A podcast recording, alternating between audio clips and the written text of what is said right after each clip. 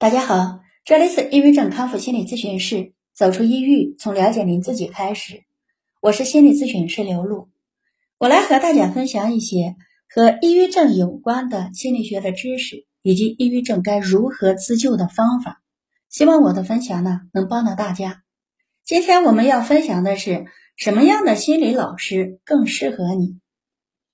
我们每天都在聊抑郁症的症状，都在聊在抑郁的状态下。患者的行为感受和躯体的症状，以及和抑郁症有关的心理学方面的话题，而这个话题呢，是怎么聊也聊不完的。心理学呀，是一个庞大且复杂的体系，因为它是顺应人们的内心变化、患者的症状表现而产生的。可以说，有多少个人，就有多少个心灵世界。有多少位抑郁症患者，就有多少种抑郁的心情。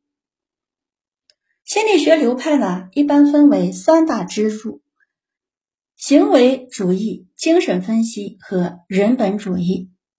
曾有患者问我是属于哪个流派的，我说我哪个流派都不是，我是三者相融的流派。因为每一位抑郁症、焦虑症患者的这个情绪。都不是单一存在的。我在帮患者做治疗的时候，要帮患者分析他症状形成的原因，引导患者去感受意识与潜意识之间的关系，了解他抑郁症形成的过程，还要引导患者去感悟人性中的弱点。如果我只关注在人本主义上，不去关注患者的心理变化。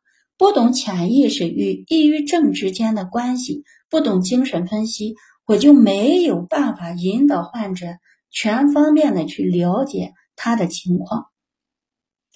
抑郁症患者症状的好转，需要先学会接纳啊，而患者要接纳的是什么呢？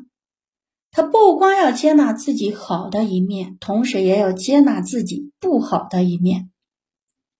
还要接纳生命的自然现象。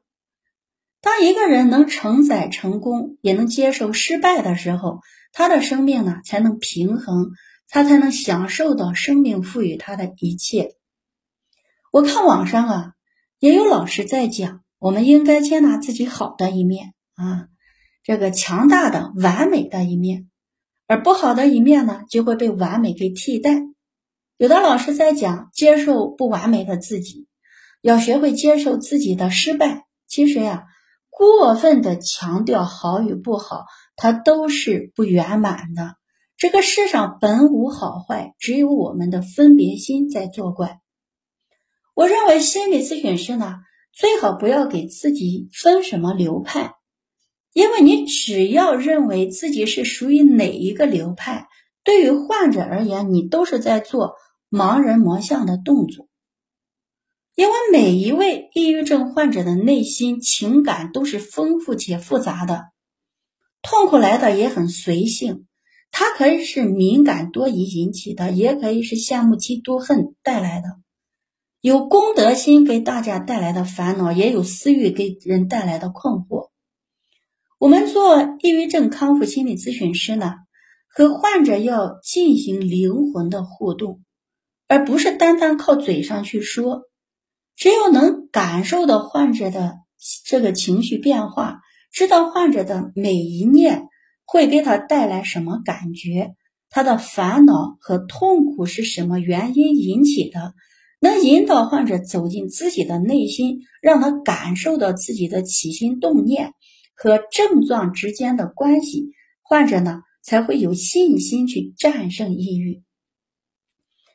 所以，作为心理咨询师呢。大家的知识面啊，一定要更宽、更广、更全面，你才能帮助到来访者。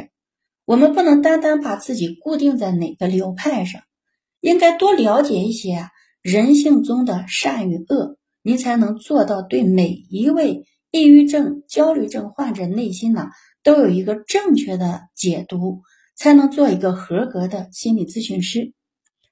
比如前段时间呢，我接触过。一位情感专家，二十多岁的小伙子，他还是单身，他天天在网上跟别人讲情感，啊，讲夫妻间该如何相处，情侣分手后该怎么挽回。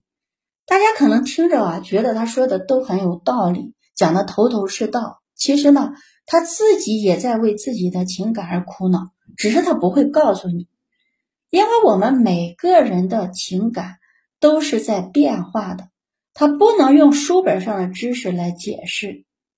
每个人的情况呢也不一样啊，大道理谁都懂，但是生活家庭并不是一个讲理的地方，所以呢，大家在选择心理咨询师的时候呀，一定要有你自己的判断。我认为年龄稍微大一点的心理咨询师呢，可能经验会更丰富一些，因为心理咨询师啊，不只单单要看学历，心理咨询师的资历、阅历和经历都可以算进去。因为我们的负面情绪，它就是来源于生活。一个人的生活经验丰富了，临床经验丰富了，他才能更全面的去引导你，才能帮助到你。好了，今天我们的分享呢就到这里。如果有需要帮助的朋友，可以添加微信或者是拨打电话幺三五二二幺七零二二幺。再见。